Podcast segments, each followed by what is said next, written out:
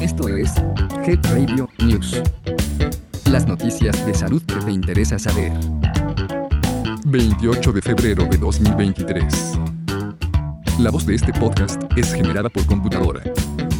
Head Radio, el podcast de la salud. 1. En una nota de la Secretaría de Salud, se indica que cerca de 12% de la población en México presenta insuficiencia nutricional. Y que desde hace más de 20 años, los padecimientos más comunes están relacionados con la mala nutrición. El subsecretario de Prevención y Promoción de la Salud, Hugo López Gatel, ante integrantes de las comisiones de Desarrollo Social y de Estudios Legislativos, señaló que es necesaria una ley para la conformación de un sistema alimentario saludable, socialmente justo y productivo, las estadísticas de morbilidad y mortalidad general en México señalan que cerca de 12% de la población, particularmente en el área rural, presenta insuficiencia nutricional, anemia, déficit proteico y desbalances de micronutrientes. En el foro sobre la Ley General de Alimentación Adecuada y Sostenible, López Gatel dio a conocer que la desnutrición tiene consecuencias negativas desde el embarazo hasta el desarrollo infantil, principalmente en los dos primeros años de vida. También señaló que es necesaria una ley para la conformación de un sistema alimentario saludable, socialmente justo y productivo, que además de atender los problemas de insuficiencia alimentaria, permita avanzar en el cumplimiento de los Objetivos de Desarrollo Sostenible de la Organización de las Naciones Unidas. La carencia nutricional afecta el desarrollo psicomotor, neurológico e intelectual de las personas.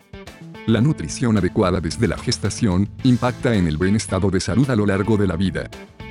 Los padecimientos más comunes que afectan a la población mexicana, como obesidad, diabetes, enfermedad crónica del hígado y trastornos alimentarios, están relacionados con una mala nutrición. El director del Centro de Investigación en Nutrición y Salud del Instituto Nacional de Salud Pública, Simón Barquera Cervera, sostuvo que esta ley es muestra del compromiso y la congruencia con las necesidades de transformación del sistema alimentario en México. ¿Y tú, que también te alimentas? 2.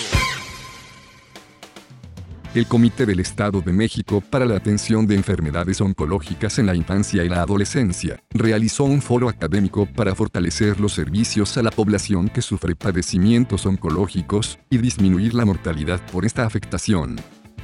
Durante el foro Atención Multidisciplinaria del Paciente Pediátrico con Cáncer, diversas autoridades resaltaron el trabajo conjunto entre el Instituto Materno Infantil del Estado de México, el Instituto Mexicano del Seguro Social y el Instituto de Seguridad Social del Estado y municipios en la atención a pacientes pediátricos del Estado de México, al ofrecer análisis, diagnóstico, tratamiento y seguimiento a este padecimiento en representación del secretario de Salud, Francisco Fernández Clamont, el subdirector de Epidemiología del Instituto de Salud del Estado de México, Víctor Durán Mendieta.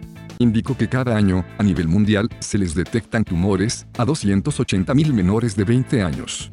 Y que la supervivencia contra esta enfermedad en países con ingresos altos alcanza hasta 80% ante las autoridades presentes, reconoció a quienes colaboran en la prevención y atención a población que sufre de cáncer, y refirió que este evento permite concientizar el trabajo conjunto entre sectores e instituciones en las áreas de salud, con el propósito de diagnosticar de manera oportuna y temprana, para mejorar su pronóstico de sobrevida.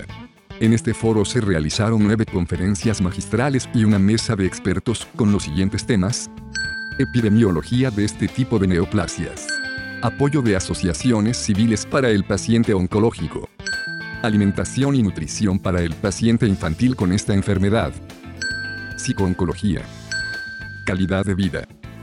Subsistemas de salud en el Estado de México. Apoyo transectorial. Y banderas rojas para el diagnóstico de esta patología.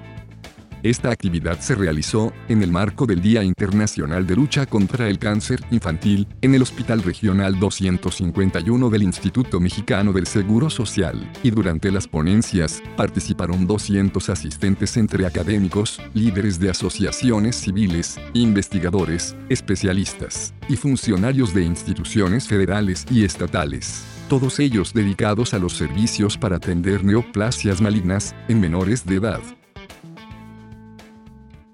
3.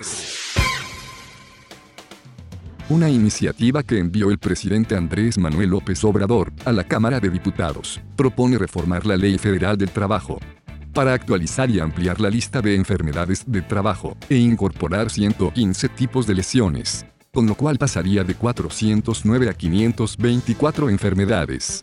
El presidente Andrés Manuel López Obrador presentó una iniciativa que busca reformar la Ley Federal del Trabajo para actualizar después de 53 años la tabla de enfermedades de trabajo y de incapacidad permanente, aumentando de 161 a 194 las patologías vinculadas a las actividades laborales donde se considera agregar 30 tipos de cánceres, el COVID-19, estrés laboral, ansiedad, depresión, infertilidad y VIH.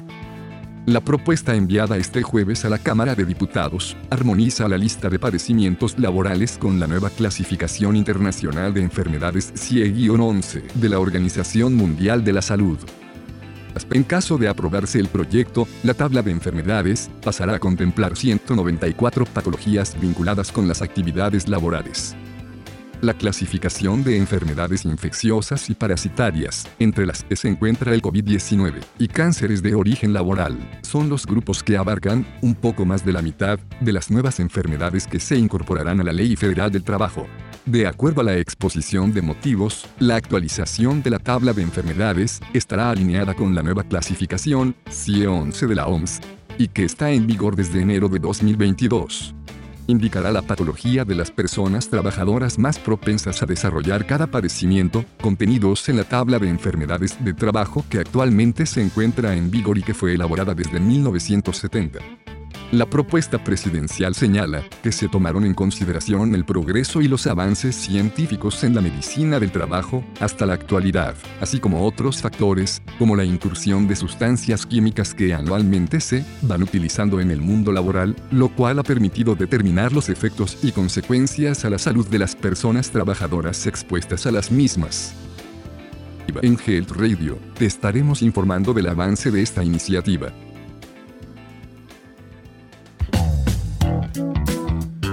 Esto fue Head Radio News. Mantente actualizado de las noticias más relevantes en salud. Escúchalas todos los martes en punto del mediodía. Hasta pronto. Health Radio. El podcast de la salud.